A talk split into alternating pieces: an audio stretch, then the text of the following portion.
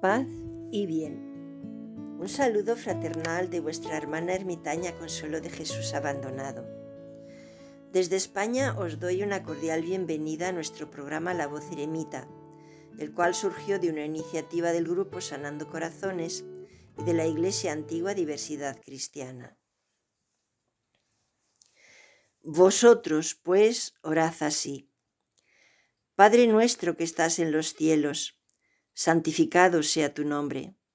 Venga tu reino, hágase tu voluntad, así en la tierra como en el cielo. Danos hoy el pan nuestro de cada día, y perdónanos nuestras deudas, como también nosotros perdonamos a nuestros deudores. Y no nos dejes caer en tentación, sino líbranos del mal. Porque tuyo es el reino, y el poder, y la gloria para siempre. Amén. Mateo capítulo 6 versículos del 9 al 15. Esta, la más grande de todas las oraciones, es un resumen magnífico de toda la enseñanza de Jesucristo. Se trata de un resumen que, por lo breve y completo, no tiene igual.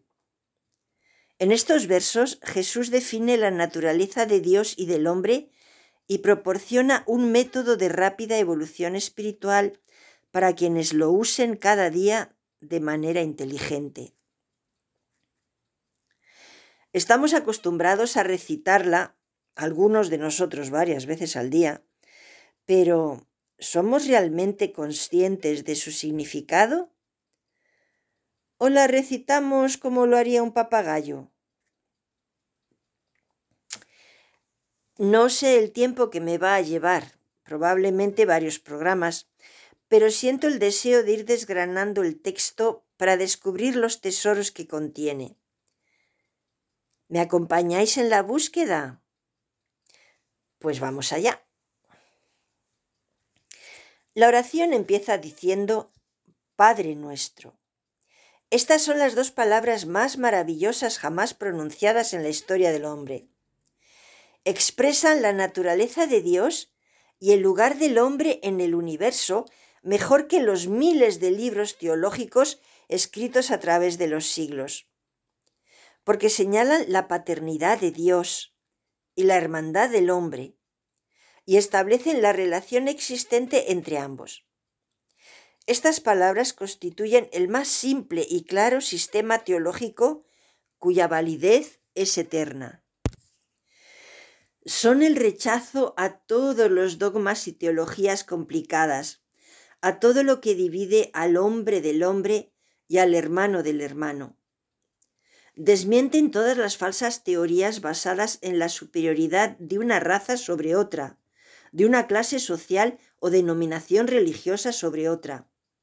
Representan un clarísimo rechazo a todos los errores que la humanidad ha cometido desviándose de la ley y de la aceptación de la paternidad de Dios y la hermandad entre los hombres. Las poderosas palabras Padre nuestro nos dan una idea de cómo distinguir lo bueno de lo malo, ya que podemos conocer el árbol por sus frutos, como dice el Señor. Si el árbol no genera armonía entre el hombre y sus hermanos, solo es bueno para el fuego. Estas palabras nos ayudan a ver qué sistemas de pensamiento y qué movimientos están en armonía con el principio eterno de la paternidad de Dios y la hermandad del hombre.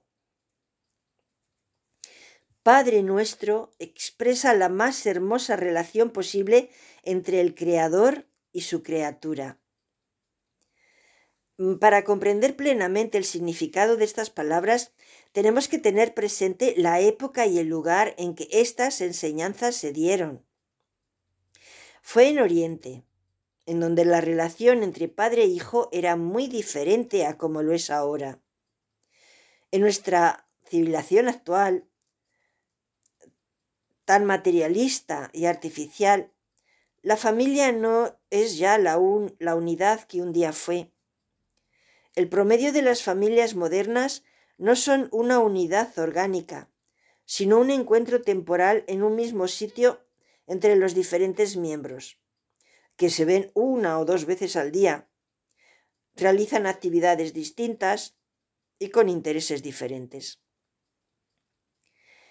La unidad orgánica familiar y dinámica de la antigüedad se desintegró durante los últimos siglos de civilización tecnológica. La armonía interna que una vez se concibió dentro de un grupo familiar no existe ya en nuestra sociedad. La Biblia nos muestra que la familia trabajaba y vivía unida, resolviendo las necesidades básicas de la vida. Cada día, en la casa familiar, en el taller, en el huerto o en el campo ocupándose del ganado, los hijos aprendían algo nuevo, ya fuese material, moral, intelectual o espiritual. En aquellos días el padre era el guía y el maestro de la familia en materia espiritual y práctica, debido a su experiencia en la vida y a su conocimiento de las tradiciones. Había entonces una armonía interna, al igual que con todo lo que les rodeaba. Por eso, cuando nuestro gran Maestro Jesús quiso expresar la naturaleza de la divinidad y la relación del hombre con su Creador, usó la palabra Padre, Abba, en arameo. Como nuestro guía espiritual, moral, intelectual y material, nuestro Padre Celestial desea que seamos perfectos como Él lo es, porque nos creó a su imagen y semejanza y pone a nuestro alcance todos los recursos para que los logremos.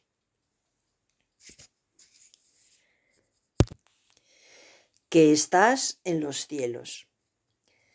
Cuando oímos estas palabras, automáticamente pensamos en un lugar muy lejano, más allá de lo que pueden alcanzar a ver nuestros ojos cuando miramos hacia arriba, donde se encuentran las estrellas, sin caer en la cuenta de que el planeta en el que vivimos también forma parte del firmamento infinito donde habita Dios. Que estás en los cielos evoca el gran firmamento, infinito y eterno como es nuestro Padre Celestial, indescriptible en términos temporales y finitos.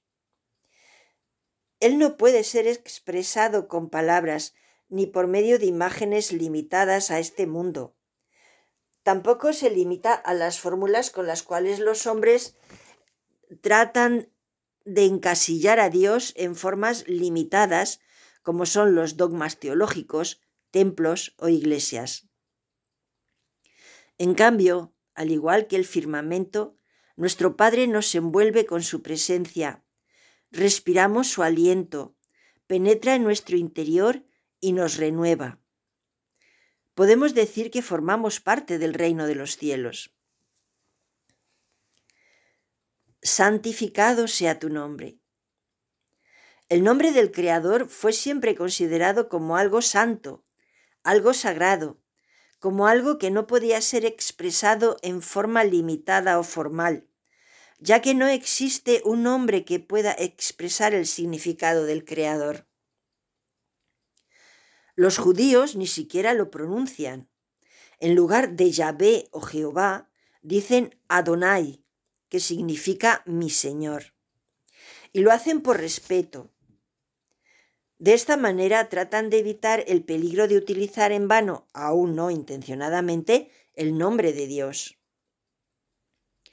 Santificar el nombre de Dios significa que debemos pronunciarlo solo para glorificarlo y adorarlo. Debemos custodiarlo en la memoria, en un silencio de adoración amorosa. El silencio contiene todos los sonidos, así como el blanco contiene todos los colores. Más que cualquier otra cosa, el silencio expresa la relación entre el Creador y el hombre, entre el Padre y su Hijo. Bueno, mis queridos oyentes, voy a dejar aquí por hoy. Seguiré analizando el Padre Nuestro durante el próximo programa. Hasta entonces, que el Señor os bendiga y siempre os cuide, os muestre su rostro y tenga misericordia de cada uno de vosotros.